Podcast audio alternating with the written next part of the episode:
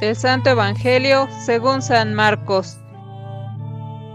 En aquel tiempo enseñaba Jesús a la multitud y le decía, Cuidado con los escribas, les encanta pasearse con amplios ropajes y recibir reverencias en las calles. Buscan los asientos de honor en las sinagogas y los primeros puestos en los banquetes. Se echan sobre los bienes de las viudas, haciendo ostentación de largos rezos. Estos recibirán un castigo muy riguroso. En una ocasión Jesús estaba sentado frente a las alcancías del templo, mirando cómo la gente echaba allí sus monedas. Muchos ricos daban en abundancia. En esto se acercó una viuda pobre y echó dos moneditas de muy poco valor. Llamando entonces a sus discípulos, Jesús les dijo, Yo les aseguro que esa pobre viuda ha echado en la alcancía más que todos, porque los demás han echado de lo que les sobraba, pero ésta en su pobreza, ha echado todo lo que tenía para vivir. Palabra del Señor.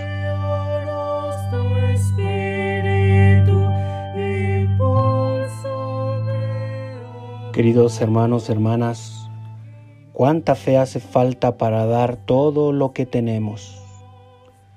La viuda anónima, no sabemos su nombre, ha echado todo lo que tenía para vivir nos dice Jesús. Se necesita mucho valor, pero mucho. Exige confiar plenamente en la providencia divina y saber que Él se ocupará de ti.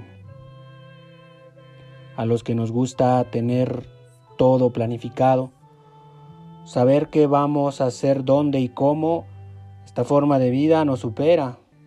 Pero todavía hoy, gracias a Dios, hay muchas personas, laicos y religiosos, que son capaces de vivir confiados, confían en Dios y Él les responde. Para muestra lo mucho que ayudan las organizaciones como Cáritas o cómo las hermanas de Teresa de Calcuta encuentran con qué alimentar a los que tienen alojados. Y además nos recuerda el maestro que todo esto puede y debe hacerse en silencio, sin aplausos, sin publicarlo en las redes sociales y sin que tu mano izquierda sepa lo que hace la mano derecha, que ya sabe Dios lo que hacemos y también lo que no hacemos. Jesús hoy mira el corazón de esta pobre viuda y ve que ha echado más que nadie, porque la mirada de Dios no es como la mirada del hombre, pues el hombre mira las apariencias, pero Dios mira el corazón. No es el que ni el no es el qué ni el cuánto de lo que a Dios le interesa, más que la cantidad, lo que importa aquí es el gesto mismo y lo que pone de manifiesto sobre esta mujer.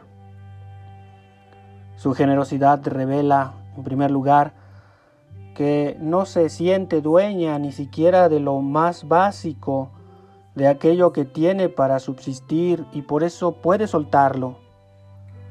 ¿Qué tienes que no hayas recibido? Pregunta San Pablo a los Corintios.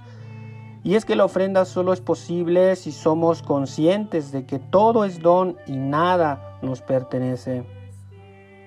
Además, deja entrever dónde tiene puesta su confianza.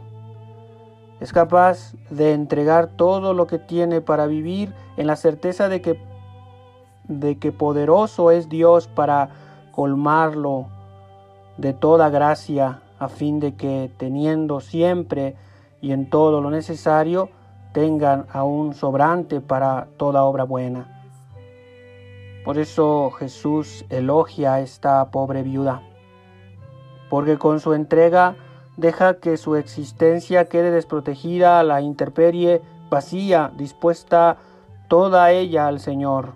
Él observa con ojos que saben ver el corazón y ve que la ofrenda de esta pobre mujer no busca el aparentar, sino que es un abandono confiado en Dios, de quien cree que ha recibido todo. ve que en esos dos reales, en realidad, ofrece su vida, sus seguridades humanas, sus preocupaciones, para apoyarse solamente en el Señor. Un insignificante detalle puede revelar mucho de la persona humana y es la disposición interior la que revaloriza cada gesto. Preguntémonos a la luz de este Evangelio, ¿qué es lo que nos empuja a ofrecer nuestra limosna, nuestros sacrificios, ofrendas, conducta y buenas obras? ¿Que nos vean, nos honren y nos reconozcan como pretendían los escribas? Dejar nuestra conciencia tranquila mientras seguimos acomodados en nuestros territorios existenciales? ¿Por qué nos resistimos a dar hasta lo que creemos más necesario?